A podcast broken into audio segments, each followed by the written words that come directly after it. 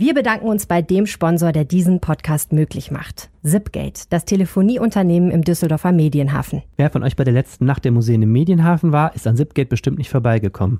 Kunst- und Kulturprojekte in ganz Düsseldorf zu fördern, liegt dem Unternehmen am Herzen. Aber Zipgate will auch Dialog gestalten. Daher öffnet Zipgate regelmäßig auch die eigenen Bürotüren und veranstaltet eigene Events wie die Vortragsreihe Lean Dus oder verschiedene Meetups für die Digitalszene. Und Zipgate lädt euch ein. Zum Young Talent Contest am 16. Juni. Hier treten fünf Nachwuchsbands und Künstler an, um einen Auftritt auf der Newcomer-Bühne beim Open Source Festival zu gewinnen. Alle Infos zu dieser und allen anderen Veranstaltungen findet ihr auf zipgatecampus.de. Diese Woche im Rheinpegel. Einen Monat noch bis zur Rheinkirmes. Wir sagen euch, worauf ihr euch 2018 freuen könnt. Und er war eine feste Größe der Düsseldorfer Kunst- und Gastroszene, bevor er wegen Betrugs in Millionenhöhe in den Knast wanderte. Jetzt ist Helge Achenbach wieder ein freier Mann. Wir rollen den Fall nochmal auf. Außerdem reden wir darüber, wie die Stadt das Carsharing voranbringen wird und welche wichtigen Personalien dieser Tage das Rathaus erschüttern. Mein Name ist Helene Pawlitzki und mit mir im Studio ist heute die wunderbare Kommunalpolitik-Expertin Laura Ime. Ihr hört Folge Nummer 7 dieses Podcasts und der Rhein steht bei 2,52 Meter. Rheinpegel. Der Düsseldorf-Podcast der Rheinischen Post. Und herzlich willkommen zum Podcast. Was bewegt Düsseldorf diese Woche? Wir sprechen drüber. Ihr hört uns auf RP Online und ihr hört uns bei Spotify. Und wir reden heute über ein Thema, das sehr nah am Herzen von Laura Ime ist als erstes. Ja, über die Kirmes. Die wunderbare Rheinkirmes. Es gibt ja unterschiedliche Typen von Menschen, die auf Kirmesse gehen und unterschiedliche Dinge erwarten. Was für ein Kirmestyp bist du? Ich gehe auf alles drauf. Ja, ne? Also ich gehe da eigentlich nur hin, um Karussell zu fahren. Ganz RP Online ist voll von Videos, wo Laura Ime auf dem Karussell sitzt. Sie ist die große Karusselltesterin und man hört sie immer nur kreischen. Ja. Das ganze Jahr über mache ich seriöse Berichterstattung. In zwei Wochen im Jahr lassen sie mich dann von der Kette. Ich persönlich bin ja eher nicht so der. Waren, wir, waren letztes Jahr zusammen auf dem Kinder, äh, der Kinderfahr, dem Kinderfahrgeschäft. Wir waren auch zusammen auf der Alpina-Bahn. Hast du schon wieder verdrängt? Ja, das war nicht schön für mich. Doch. Nee, ich bin der größte Schisser aller Zeiten, was das angeht. Das muss man ehrlich sagen. Das ist aber tapfer gemeistert. Ging so. Also wenn man sich dieses Video anguckt, ich weiß gar nicht, ich glaube, wir haben das am Ende nicht veröffentlicht, wie ich auf dem Kinderfahrgeschäft ausraste und die ganze Zeit nur schreie. Und dabei ist es wirklich für Kinder gemacht. Ja, ich bin eher so der äh, Fressfan auf der Kirmes. Ich gehe da eigentlich nur wegen des Essens hin. Und was isst du am liebsten? Das ist eine gute Frage. Es ist echt sehr vom Angebot. Also ich fand zum Beispiel letztes Jahr, dass es Schnecken auf der Kirmes gab. Mal klar, dass das jetzt kommt. Ja, das muss immer kommen. Ich finde, so abgefahrene Sachen, dafür gehe ich eigentlich dahin. Sachen, die man sonst nirgendwo ist. Also ich muss da nicht hingehen, um Currywurst zu essen. Aber Zuckerwatte? Na, muss ich auch nicht. Also so die süßen Sachen. Also es gab zum Beispiel letztes Jahr, was war das denn noch? Das war irgendwie ein Schokoladendöner, ne? Ja. Irgendwie sowas. Das war Ja. ganz geil. Ja. Das habe ich zum Beispiel. Allerdings muss ich auch ehrlich sagen, davon habe ich ein halbes geschafft und danach ähm, war mir dann so schlecht wie nach der Achterbahn. Aber es hat sich gelohnt. Und Backfisch und so ist ja auch so eine. Ja, klar, sowas esse ich alles. Ich esse auch diese Pizzasachen und äh, alles, was frittiert ist. Frittierten Käse finde ich auch sehr geil. Ja. Oder ja, also eigentlich alles, was da angeboten wird, was ungesund ist, finde ich gut. Du isst dann, während ich oben auf dem Karussell Genau. leide. Ich finde das auch eine sinnvolle Sache, weil ich finde, beim Essen hat man wenigstens was davon, während man, wenn man aufs Kettenkarussell geht und einem wird schlecht, dann ist einem halt einfach schlecht und man hatte vorher Angst. Oh, aber du, man sieht Düsseldorf aus 80 Meter Höhe. Also ich meine, Ja. Es ist auch schön. Ähm, apropos Dinge, die sehr gefährlich sind, ähm, was sind denn so für Fahrgeschäfte auf der Kirmes neu und interessant? Was hast du so mitgekriegt? Also wenn du jetzt direkt mit gefährlich anfängst, muss ich natürlich mit der gruseligsten Neuheit dieses Jahres anfangen. Äh, Das Chaos-Pendel, das ist ein Fahrgeschäft, was sich gerade auch noch im Bau befindet und Weltpremiere auf der Rheinkirmes feiert. Und ähm, wir kennen ja diese Propeller-Fahrgeschäfte, wo man quasi einfach in so einer Gondel sitzt und äh, die ganze Zeit rumgeschleudert wird. Äh, und das ist jetzt eine Steigerung davon, weil es gibt nicht nur die einfache Schleuder, sondern an diesem Pendel ist noch ein weiteres Pendel und daran ist dann die Gondel. Also man dreht sich auf ganz viele verschiedene Weisen um sich selber. Ähm, 88 Sorten Schrecken. Genau, Hm. genau. Also das ist wirklich was für die Hartgesottenen. Ähm, bisschen. äh, Gehst du da drauf dann? Ja, ich denke schon. Natürlich. Okay. Ähm, Ich stehe unten und esse was. und wink dir zu. aber ich Du kann, nicht, ich kann sehen? sie wahrscheinlich nicht sehen. Ähm, dann, was, was ich ganz toll finde, ist, dass es wieder eine neue Wasserbahn gibt.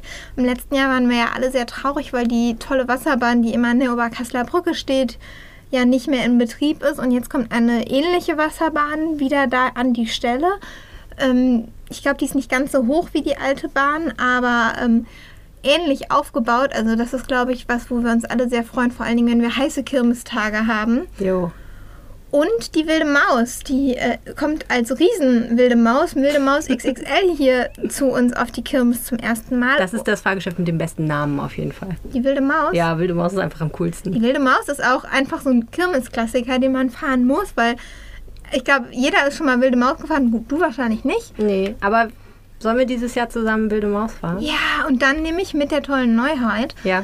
Die wilde Maus hat nämlich jetzt Virtual Reality Brillen. Virtual Reality Brillen. VR-Brillen. Wow.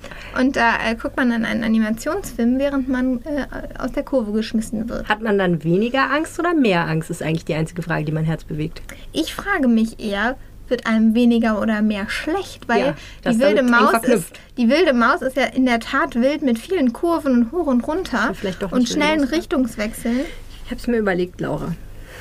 Und ähm, es ist gar nicht so schlimm. Ich übertreibe jetzt nur. Ich überlege ernsthaft, ob ich nicht vielleicht mal einen Therapeuten beauftrage, mir beizubringen, wie ich das überwinden kann, weil es ist wirklich nicht mehr schön. Es ist wirklich nicht mehr schön, das, was ich für, für ein Schisshase bin, ehrlich nicht. Aber also du würdest nicht auf die wilde Maus gehen.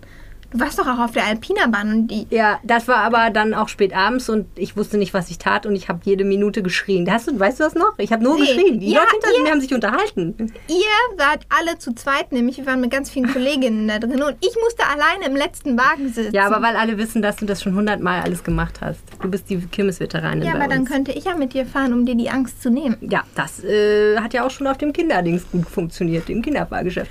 Ja, grundsätzlich finde ich das eine gute Idee. Vielleicht suche ich mir lieber professionelle Hilfe, wenn du und dann fahre ich aber mit dir. Wir Oder auch nicht. das. Wir fahren das. Okay. Na gut. Reden wir über wenige schreckliche Dinge. Was gibt es noch auf der Kirmes zu sehen und zu schmecken vor allen Dingen? Was gibt es kulinarisch Neues? Also ich freue mich am meisten auf eine äh, Attraktion, die heißt Mr. Ice Cream.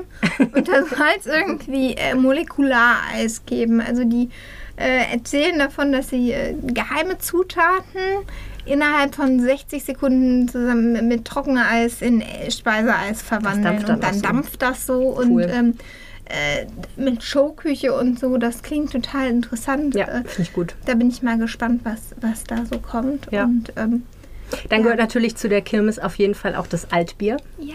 Wie sieht's da aus? Ähm, sehr gut, denn das Füchschen kehrt zurück.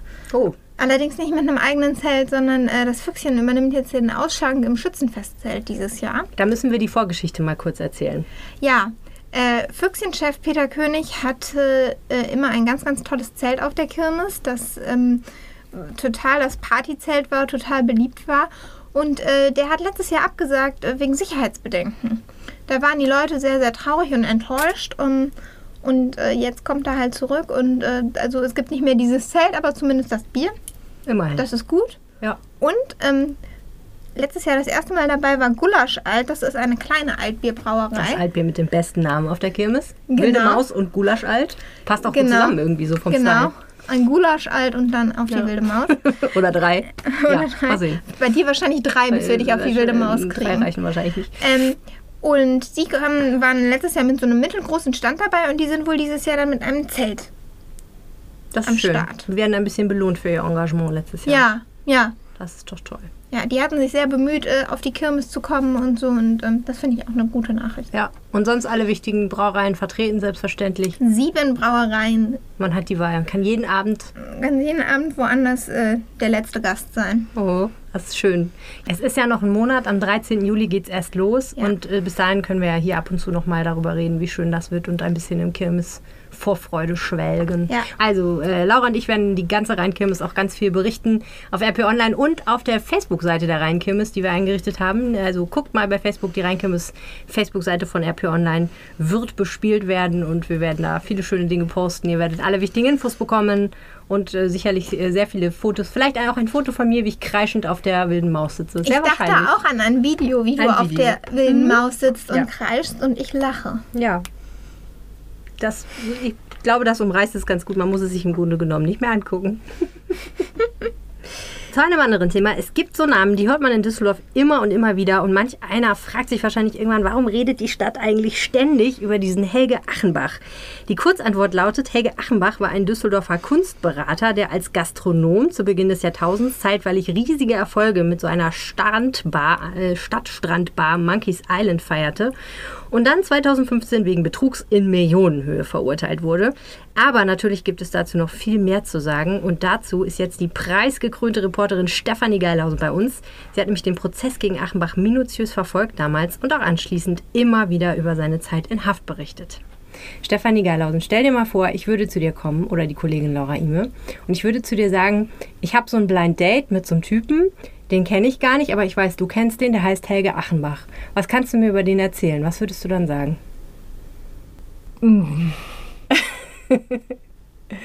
Also ich würde sagen, das wird bestimmt ein interessanter Abend. Ja, viel über das man reden könnte. Mit Sicherheit. Und wie ist der so drauf, der Typ? Wie, wie sieht der aus? Was macht er so? Was, also wie, wie, wie ist der? Wie wirkt der? Er, also wie er drauf ist, hat er gerade aktuell erklärt. Ähm, er sei wie ein Adler, dem der Flügel gebrochen war und der jetzt wieder fliegen kann. So ist er drauf. Okay, also es wird auf jeden Fall ein beschwingter Abend. Das würde ich mal vermuten wollen. Okay. Ähm, was ist denn für ein Typ, Helge Achenbach? Das ist ähm, ganz schwer zu sagen. Ich glaube, es gibt nicht viele Leute, die ihn wirklich kennen. Ist das das, was man immer so eine schillernde Persönlichkeit Eine nennt? schillernde Persönlichkeit, das, äh, der, der schillernde Kunstberater, das Everybody's Darling, aber auch der Filou, der Filou hat äh, Gerhard Richter über ihn gesagt, ähm, der Hans Dampf in allen Gassen, der der Windhund, der, also er ist so einer, von dem man immer gesagt hat, der ist ein gerissener, der ist ein ganz gerissener Kerl, aber man hat das mit einer gewissen Hochachtung gesagt, bis zu dem Tag, an dem er halt verhaftet worden ist und ab da hat man halt hat man es halt ohne Hochachtung gesagt, wenn man überhaupt noch über ihn gesprochen hat. Das war am Anfang ziemlich schwierig. Ja. Das ist ja das Interessante eigentlich an ihm, finde ich, dass er Düsseldorf eigentlich über, ich glaube, Jahrzehnte wirklich ähm, immer mal wieder so ein bisschen hier und da geprägt hat. Da war immer mal was mit Helge Achenbach in Düsseldorf und dann kommt dieser Stein in die Schlagsahne und jetzt wird es richtig ernst vor Gericht. Aber da kommen wir gleich zu. Er tritt ja zunächst in Düsseldorf als Kunstberater in Erscheinung. Was ist das eigentlich für ein Beruf? Das ist ein Berufsbild. Äh, auch daneben würde man im Lexikon den Kopf von Helge Achenbach setzen, weil das ist ein Berufsbild, das er selbst erfunden hat. Für sich selbst. Denn äh, ja, das ist genau das, was äh, er hat sich irgendwann mal überlegt, als er so gesehen hat, äh, dass es überall wird gebaut und es werden große Bürotürme gebaut und er hat gesagt, eigentlich müssen die doch alle was an die Wände haben. Da muss doch jemand machen, der davon auch was versteht. Und dann hat er eben angefangen und hat äh, Unternehmen ausgestattet mit Kunst. Und damit hat er gut verdient. Damit hat er sehr gut verdient und er hat halt auch ganz tolle Kontakte geknüpft. Ähm, Wie hat das funktioniert? Er hat die Kunstszene gut gekannt und er hat die Leute gekannt, in diese Bürotürme gehören. Er hat die Kunstszene gekannt, er hat aber auch ein ungeheures Gespür für Kunst. Also der ist, ähm, wenn, die, wenn die Kunstakademie, wenn die Studenten ihre Ausstellungen gemacht haben, dann ist er da durchgegangen und hat ganz viel gekauft, auch von, von Leuten, die völlig unbekannt waren, weil er wirklich ein Gefühl dafür hatte und ein Gespür dafür hatte, wer wird groß, wer wird wichtig. Ähm, das ging nie nur nach, was ist schön, sondern es ging immer auch danach, äh, wie das ist rechnet das nächste sich's? große Ding eigentlich. Genau. Der wird berühmt. Dann hat er ja noch ein paar andere Sachen gemacht. Er war in der Gastronomie unterwegs. das war auch eigentlich, das hing alles bei, bei Helge Achenbach, hing alles mit allem zusammen. Also er brauchte eine Bühne, weil irgendwo musste er ja seine, er wollte, er wollte mit Sicherheit auch die Künstler unterstützen. Also er ist durchaus auch ein Förderer, war jetzt nicht derjenige, der jetzt so dem, dem armen, hungernden Maler irgendwas aus dem Kreuz geleiert hat, um es dann teuer zu verkaufen, sondern er brauchte also eine Bühne, um die Künstler darzustellen, also seine Schützlinge auch zu präsentieren. Er brauchte eine Bühne, um Menschen zu empfangen, die, von denen er sich große Geschäfte eröffnete, äh, erhoffte. Und äh, so ist er halt äh, dazu zum Monkeys gekommen. Das heißt, zu dem späteren Monkeys. Ja, Monkeys Island. Monkeys Island war Monkeys Island war so ähnlich wie ich werde jetzt Kunstberater. ich habe eine Idee und Er hatte, das ein, einfach. er hatte ein Büro am Hafen, am Medienhafen äh, an der Kaistraße und er hatte Besuch von ich weiß nicht mehr wem und der stand da am Fenster und sagte Mensch was machen wir denn da unten mal mit diesem Grundstück? Und dann ist Helge Achenbach zu, dem Mann, zu seinem Besuch ans Fenster gegangen und hat gesagt, weißt du was? Da machen wir mal Sand drauf und machen wir mal eine Strandbar. Stelle ich dir ein paar Affen hin von Jörg Immendorf und dann machen wir da Monkeys Island. Sieht das gut aus. Ich weiß noch, ich habe damals im Jahresrückblick geschrieben, im Monat April 2003, Helge Achenbach hat da so eine Idee und im August war das Ding der, der Place to be. Es war ja auch der Jahrhundertsommer, das muss man schon auch dazu sagen. Das war, es war eine Goldgrube, aber es war auch da, glaube ich, am Anfang noch nicht mal so sehr das Geld. Es war die Idee, es war die Umsetzung und dann ist das in Düsseldorf so unfassbar gut angekommen. Mhm. Und da hat er dann auch richtig Geld mit verdient. Und er hatte das Marketing geschickt, dann den Namen davon zu nehmen und zu sagen, da machen wir noch mehr draus und hat noch hier und da Restaurants eröffnet.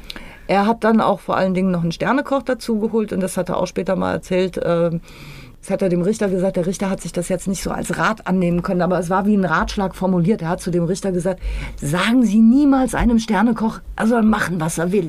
Das bringt Sie um Haus und Hof. Okay, das kann ich nachvollziehen. Hier vor Gras und da ein bisschen Kaviar oben drauf. Und er war mal Prä- Präsident von Fortuna. Ja, das war eine seiner, also bis zu der Gerichts, also bis, bis zu dem, bis, bis zu diesem 10. Juni 2014, an dem er am Flughafen verhaftet wurde. Bis zu diesem Zeitpunkt dürfte die, seine Präsidentschaft bei Fortuna wohl die Negativgeschichte in seiner Bio, der, der, der, der dunkelste Fleck auf der Weste von Helge Achenbach auf der Biografie gewesen sein.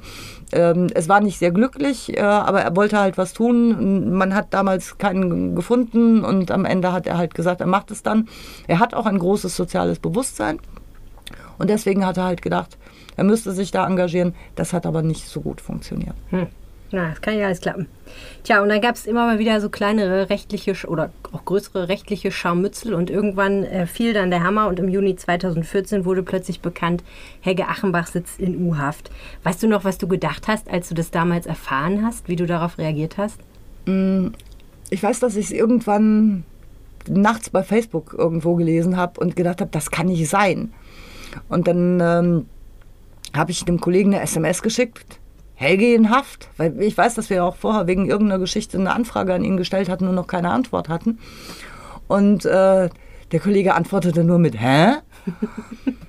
ja, und dann, ähm, dann ging das Arbeiten los. Also es war nicht halt so, dass ihr ist. alle gedacht hattet, na, das musste ja irgendwann passieren. Nee. Als erstes sozusagen. Ähm, vorhin meintest, man beschreibt ihn ja auch als Schlitzohr.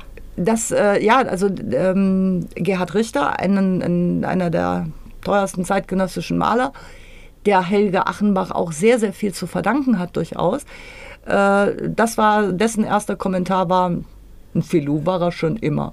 Also das klingt nicht nach, es überrascht mich, es klingt aber auch nicht nach, hat schon immer so kommen müssen. Was wurde Helge Achenbach vorgeworfen? Es wurde ihm Betrug vorgeworfen, denn seine Geschäfte waren, hatten immer unterschiedliche Stadien. Und er hatte so eine, seine Kunstberatungsfirma. Und mit dieser Kunstberatungsfirma hat er irgendwann mal äh, den ähm, inzwischen verstorbenen Erben von Aldi Nord kennengelernt, den Berthold Albrecht, der ähm, Kunst sammelte und auch Kunst mochte. Und dann hat man, der hat halt Kunst gekauft.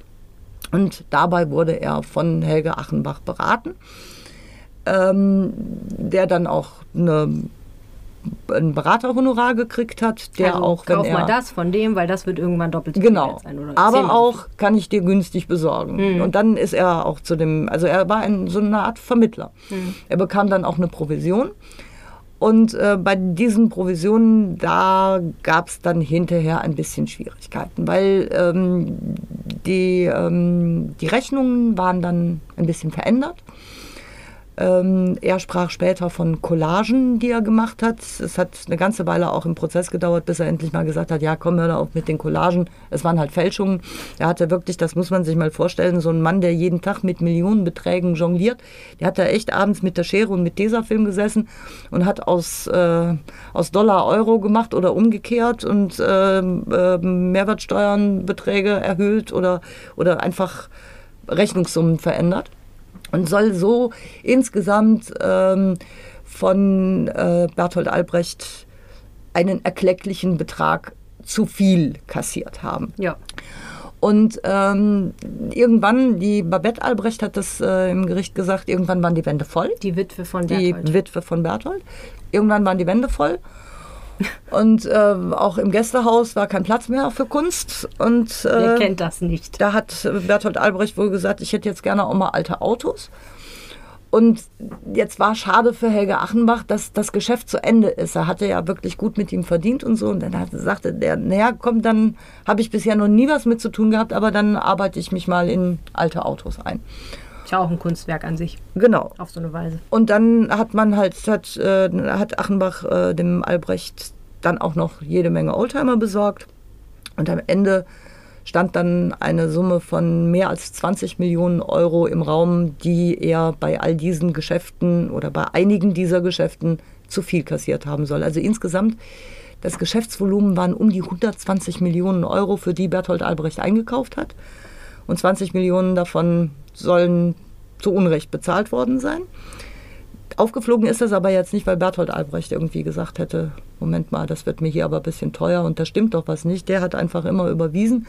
Aufgefallen ist es nach dessen Tod, weil ähm, die Witwe dann bei dem Regeln der Erbschaftsangelegenheiten und der Versicherungen für diese Kunstwerke und den Plätzen, wo die Autos hin sollten und so, dabei ist das Ganze ans Licht gekommen. Mhm. Und dann gab es einen Strafprozess und einen Zivilprozess. Also der Strafprozess, da ging es eben um die Frage, hat Helge Achenbach tatsächlich betrogen?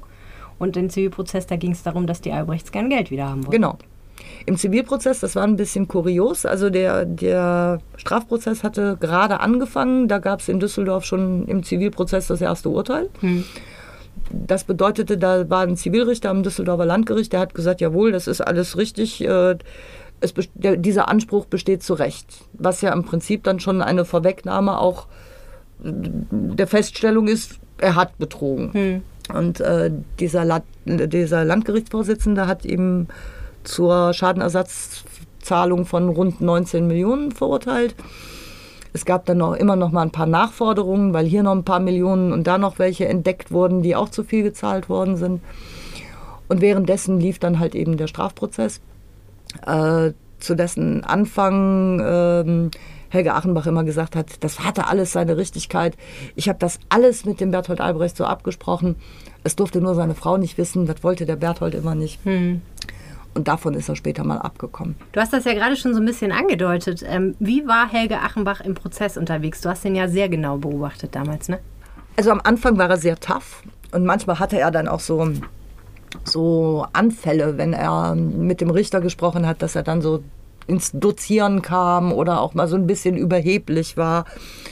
Ähm, aber es gab sehr häufig Momente, wo man dachte, der sitzt jetzt seit einem Jahr in Untersuchungshaft oder seit einem halben Jahr bei Prozessbeginn. Der denkt über sich nach, der reflektiert. Also es waren nicht unbedingt die Momente, in denen er in Tränen ausbrach, weil die waren durchaus auch sehr bewusst gesetzt. Teilweise, nicht alle, glaube ich. Aber es gab schon ein paar tränenreiche Augenblicke, wo man schon sagte, das ist lange geübt. Aber es gab eben auch welche, wo man schon sagt, Mensch, der hat es begriffen und dem, der merkt langsam, was er eigentlich angerichtet hat. Denn ich glaube, das war ihm noch ganz wichtig, dass er sich komplett verzettelt hat, weil er eigentlich, ich meine, der Mann ist, äh, der kommt aus, aus eher kleinbürgerlichen Verhältnissen, der ist studierter Sozialpädagoge, also wenn der in seinem eigentlichen erlernten Beruf geblieben wäre, der hätte niemals ein Haus in Oberkassel kaufen können, weil das können Sozialpädagogen nun mal nicht. Ähm, und der hatte halt mit diesen Summen zu tun und er hatte natürlich mit den Reichen zu tun, weil mit denen machte er Geschäfte. Und irgendwann war halt auf dem Trip, dass er meinte, er müsste halt auch genauso, we- wenn man in dieser Liga spielt, muss man halt auch so auftreten. Jetzt ist Sachenbach ja frei und zwar vor der Zeit. Also er ist ein bisschen früher rausgekommen, bevor er ganz seine vollständige Haftstrafe verbüßen musste. Das ist ja auch ähm, nicht so ungewöhnlich. Und das Erste, was er gemacht hat, ist eine kleine Party schmeißen, wo er selber am DJ-Pult gestanden hat. Und das Zitat, was du vorhin gesagt hast mit dem Adler, der seine gebrochenen Flügel pflegt oder so ähnlich, das ist ja tatsächlich kein Witz, sondern das ist von ihm und stammt aus dem Artikel über diese, diese Party, den wir in der Zeitung Ja, das hatten. hat er, das hat er der Das hat er äh, wirklich Brigitte gesagt. Pavetic gesagt, Genau, die ja auch darüber Kollegin, berichtet die darüber hat. schreibt. Ähm, ja, was, äh, was macht Helge Achenbach jetzt und was hält das Leben jetzt noch für ihn bereit? Also die Party, das, wer will ihm die verdenken? Na. Also als er das letzte Mal ähm, Hafturlaub hatte, war er am Bodensee und hat eine Fastenkur gemacht. Also von daher soll er ruhig feiern. Ähm, er will ja weiter jetzt im Kunstgeschäft bleiben. Er möchte vielleicht, ähm, also er arbeitet ja im Moment als Sozialarbeiter bei der Diakonie, betreut Flüchtlinge, äh, macht auch mit denen ganz viel mit Kunst und er möchte auch in diesem Geschäft bleiben. Und äh, das ist das Erstaunliche. Also einer seiner Söhne hat sich mit einer eigenen Kunstberatungsfirma selbstständig gemacht. Und ich habe gedacht, funktioniert das? Also mit dem Namen? Also wenn, wenn einerseits äh, die gesamte Welt, und wir reden ja wirklich über internationale Kunstszene, äh, wenn, wenn jeder wusste, Achenbach Betrug, Achenbach Gefängnis und dann kommt da so ein, so ein junger Mann und sagt, äh, ich bin übrigens hier die neue Achenbach Kunstberatung, geht das? Und das geht, weil er eben auch einen sehr guten Namen hat, was das Händchen für Künstler und Kunst angeht. Du meinst, wir werden von Achenbach noch hören? Das werden wir in jedem Fall. Ich weiß nicht, ob er seine 16 Millionen noch überweisen kann, denn das Zivilurteil ist äh, reduziert worden. Da kommt es aber auf diese 4 Millionen kommt es nur auch nicht mehr an. Fakt ist, er ist bankrott. Ähm, er hat definitiv nichts mehr. Also er wird auch, was immer er verdient, wird irgendwo. Er musste das erstmal ab, er müsste das erstmal müsste er abbezahlen. erstmal abbezahlen und da muss eine alte Frau sehr lange für stricken und da muss auch Helge Achenmann lange für malen, weil er malt nämlich jetzt auch. Okay, Er malt jetzt auch selbst. also vielleicht auch bald eine Ausstellung. Da bin ich ziemlich sicher, dass das noch kommt. Herzlichen Dank, Stefanie Geilhausen. Bitteschön. Mehrere Personalien haben das Rathaus in diesen Tagen erschüttert. Erst hat die Stadtsprecherin hingeworfen, dann ein wichtiger Berater von Oberbürgermeister Thomas Geisel. Was ist da los? Das habe ich unseren Politikexperten und Lokalchef Uwe Jens Runau gefragt. Das Rathaus erlebt derzeit interessante Zeiten. Äh, Es gibt einige Personalien, über die wir sprechen können, Uwe Jens Runau. Äh, Die erste, Peter Kluth. Wer war das und wie wichtig ist er, der jetzt weggeht? Also Peter Kluth ist jemand, der extern quasi verpflichtet wurde. Äh, Ein Anwalt, ein sehr guter Anwalt, der eine Anwaltspraxis gegründet hat, eine Kanzlei ähm, mit jemandem zusammen, die sehr erfolgreich ist, 70, 80 Anwälte und der mit dem Oberbürgermeister eine Wette gemacht hat vor der Wahl. Er hat nämlich nicht geglaubt, Peter Kluth, dass Thomas Geisel gewinnen könnte. Die Wette hat er verloren und der Wetteinsatz war eben, dass er ihn gratis berät. Und er hat wirklich keinen Euro bekommen für das, was er in den letzten Jahren gemacht hat und hat äh, vor allem dafür gesorgt, dass viel Geld in die Stadtkasse kommt, weil er nämlich für die städtischen Beteiligungen zuständig war. Die Stadt ist ja ein Konzern und hat viele Töchter, ähm, wo sie beteiligt ist. Manchmal gehört sie ihr komplett, wie die IDR oder die Rheinbahn. Aber bei der Messe hat man die Mehrheit, Flughafen ist man beteiligt und überall hat Peter Kluth mitgemischt. Unter welchen Umständen verlässt er jetzt das Rathaus? Ähm, er hat das lange angekündigt intern. Er hatte sich vorgenommen, er hat eine klare Lebensplanung, ähm, hat auch biografischen Hintergrund. Sein Vater ist mit 55 Jahren an Krebs gestorben, da war Peter Kluth 13. Und er hat mit Mitte 40 gesagt, ich will nicht nur als Anwalt arbeiten, ähm, hat dann dieses politische Engagement aufgenommen für die, seine Heimatstadt Düsseldorf. Er ist schon begeisterter Düsseldorfer und hat gesagt, das mache ich bis ich 50 bin. Und er wird jetzt 50 am 19. Juni. Und deswegen hört er auf. Ganz unumstritten war der Mann ja nicht. Woran lag das? Ähm, der ist natürlich jemand, der Tacheles ähm, redet, der auch nicht groß, der analysiert Sachverhalte, wie in der freien Wirtschaft. Er sieht, ähm, was verdient ein Unternehmen, was könnte es ausschütten an die Stadt. Die Stadt brauchte Geld. Ähm, und damit hat er sich natürlich unbeliebt gemacht. Jemand, der von außen reinkommt, nicht gewählt wurde, weder vom Stadtrat noch von den Bürgern und dann so ein Mandat hat. Deswegen hat man ihn eben zum Geschäftsführer der städtischen Holding gemacht auch ohne Einkommen, aber er hatte dann einen Titel, dazu ist er ernannt worden und hatte sozusagen das Recht, ähm, auch hinter die Kulissen zu gucken. Aber ähm, so jemand, der was verändert, ist auch unangenehm und das Echo hat er natürlich auch bekommen. Es gab eine weitere Personalie, die in den vergangenen Wochen fast noch mehr Aufsehen eigentlich erregt hat, nämlich der Weggang der Pressesprecherin Kerstin Jeckel-Engstfeld. Was bedeutet denn das, dass die gegangen ist? Ähm, sie war nicht politisch genug, muss man am Ende sagen. Sie hat ähm, ihren Job als Amtsleiterin, wie man die Bürger informiert, wie man auch die Pressearbeit digitaler macht. Alle gucken immer mehr aufs Smartphone. Das hat sie gut gemacht. Intern hat man ihr vorgeworfen, ähm, den OB nicht gut genug verkauft zu haben, beziehungsweise ihm auch Probleme nicht vom Hals geschafft zu haben, effektiv genug. Ähm, das stimmt zum Teil, eben weil sie eine andere Auffassung hatte, weil es auch eine andere Aufteilung gab, muss man dazu sagen. Der OB hat einen persönlichen Sprecher, Dieter Schneider-Bichel, der ist eigentlich für diese politische Arbeit dann eher zuständig, der aber sich immer mehr zurückgezogen hat und auch gesundheitliche Probleme hatte. Und das hatte zur Folge, dass der OB in größere Kommunikationsprobleme gekommen ist. Und jetzt will man einen, äh, anderen, eine andere Besetzung da haben, die mehr darauf achtet, dass der äh, Oberbürgermeister besser aussieht. Ähm, in zwei Jahren ist ja wieder Kommunalwahl und damit auch Oberbürgermeister, weil das heißt, Herr Geisel muss sich sehr bemühen, jetzt besser auszusehen, denn er will ja wieder gewählt werden. Ähm, weiß man schon was darüber, wie er sein Team in Stellung bringt im Hinblick auf in zwei Jahren? Genau das ist ja jetzt äh, schon so eine Weichenstellung gewesen. Achtung, ich brauche jemand anderen äh, für die Kommunikation. Es soll auch nicht unbedingt ein Journalist sein, der da sitzt. Frau Jeckel-Engsfeld war ja Redakteurin der Bild-Zeitung in Düsseldorf. Es soll jetzt jemand werden aus einer Kommunikationsagentur, der dann dafür da ist, die Erfolge der Stadt besser zu verkaufen und dass dann eben positiver Abglanz auf den Oberbürgermeister fällt. Also das ist die erste Änderung. Es wird mit Sicherheit noch weitere kommen. Er wird sich Berater holen, auch extern ist schon zu hören. Auf Bundesebene hat er da die Fühler ähm, ausgestreckt. Er stellt jetzt dieses Team zusammen und die Düsseldorfer müssen wissen, alles, was ab jetzt passiert, es hat alles immer mit der OB-Wahl zu tun. Also immer danach fragen, wem nützt es, was gerade passiert? Wem nützt die Kritik? Warum geht was kaputt? Wer soll schlecht aussehen? Wer soll gut aussehen? Ähm, das hat alles immer schon mit der Kommunalwahl zu tun. Alles klar, herzlichen Dank, Uwe Sono. Sehr gerne. Ja, Laura, geneigte Hörer dieses Podcasts wissen ja bereits, dass du eine begeisterte Bike-Sharerin bist. Ich habe es jetzt auch noch ein paar Mal gemacht. Hast du echt? Ja. Obwohl du nicht gerne Fahrrad fährst. Ja. Bist du dann immer so im Block gefahren in Flingern. Kurz, Kurzstrecke von Flingern nach Düsseltal. Einmal über die Grafenberger Allee. Ähm, aber äh, was ist denn mit Carsharing? Mache ich ehrlich gesagt nicht. Hast du ein eigenes Auto, brauchst du nicht. ne? Ja, Hm. ja. Und also wir hatten äh, schon mal, wir haben es schon mal ab und an mal gemacht. Und äh, dann ist aber das Blöde, wenn du in irgendwelche Stadtteile fährst, kriegst du ja keinen Parkplatz mit Ja. dem Scheißteil. Richtig. So. Weil du kriegst ja sowieso keinen Parkplatz. Aber wenn du dann nur ganz selten Auto fährst, ich glaube, dann ist es sogar noch schwieriger. Wenn du sowieso immer mal Auto fährst, dann hast du so deine Ecken, wo du Ja, so parken kannst und wo du schon weißt, Fall. da finde ich vielleicht noch was. Aber wenn du nie Auto fährst und dann auf einmal so ein Carsharing-Ding äh, dir mietest, dann stehst du richtig dumm da und du musst es ja irgendwann irgendwo abstellen. Und die Uhr läuft ja weiter, du bezahlst ja. Tick-Tack, Time is Money. Ja. Tja, und jetzt will die Stadt was dagegen tun. Genau, genau. Also ähm, es ist so, dass es seit letztem Jahr ein Carsharing-Gesetz gibt. Das ist ein Bundesgesetz und das gibt den äh, Kommunen halt äh, ja, bessere Rechte, um Carsharing zu fördern. Unter anderem Thema Parkplätze äh, ist es jetzt einfacher, Parkplätze einzurichten, die nur von Carsharing-Anbietern genutzt werden dürfen. Also äh, man muss sich das dann so vorstellen, dass es, weiß ich nicht, auf der Ködern drei Parkplätze gibt und die sind nur für die Carsharer.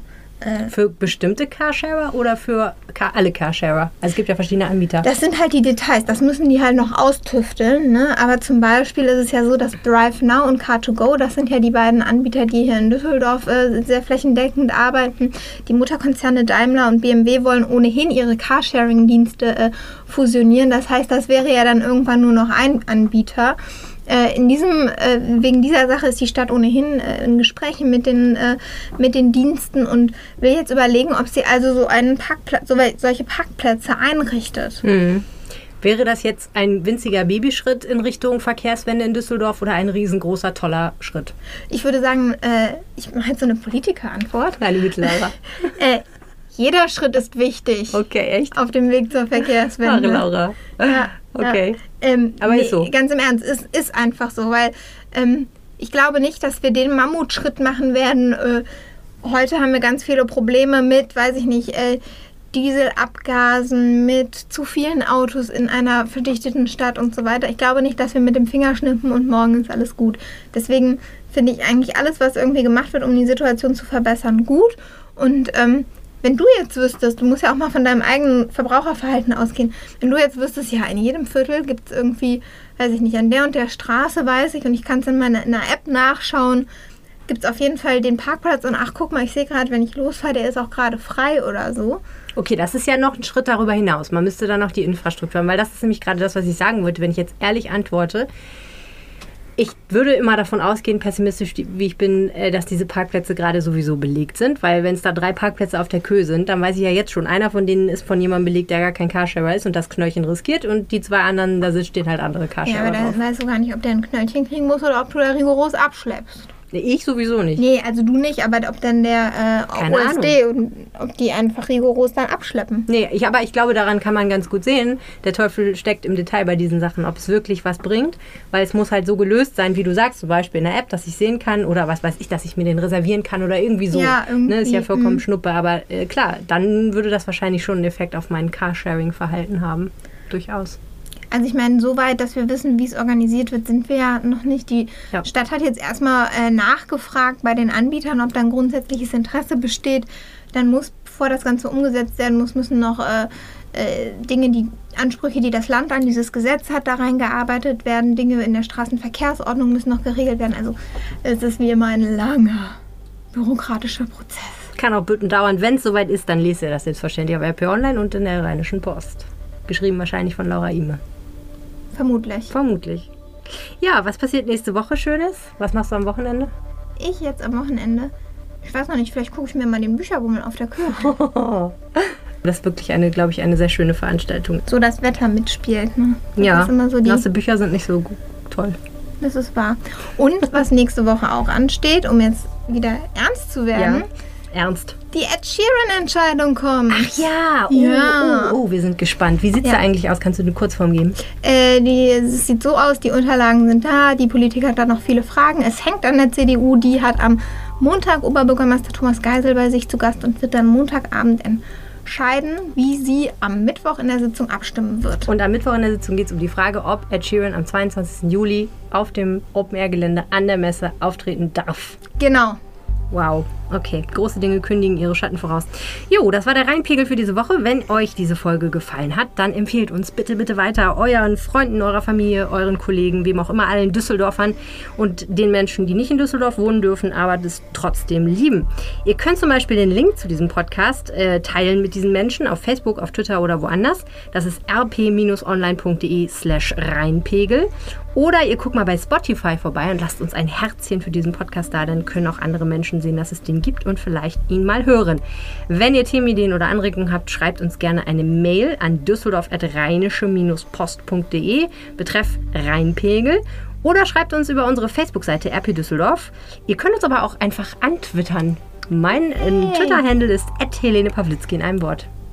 Sehr schön. Und ich bin äh, erreichbar über l Ime. Ganz einfach. Ein einfacher Twitter-Name. Das hast du dir schön ausgedacht, Laura Ime. Vielen, vielen Dank äh, fürs Dabeisein und danke für euch fürs Zuhören. Macht's gut, habt eine schöne Woche. Tschüss. Mehr im Netz. Alle Nachrichten aus der Landeshauptstadt findet ihr auf rp-online.de/düsseldorf.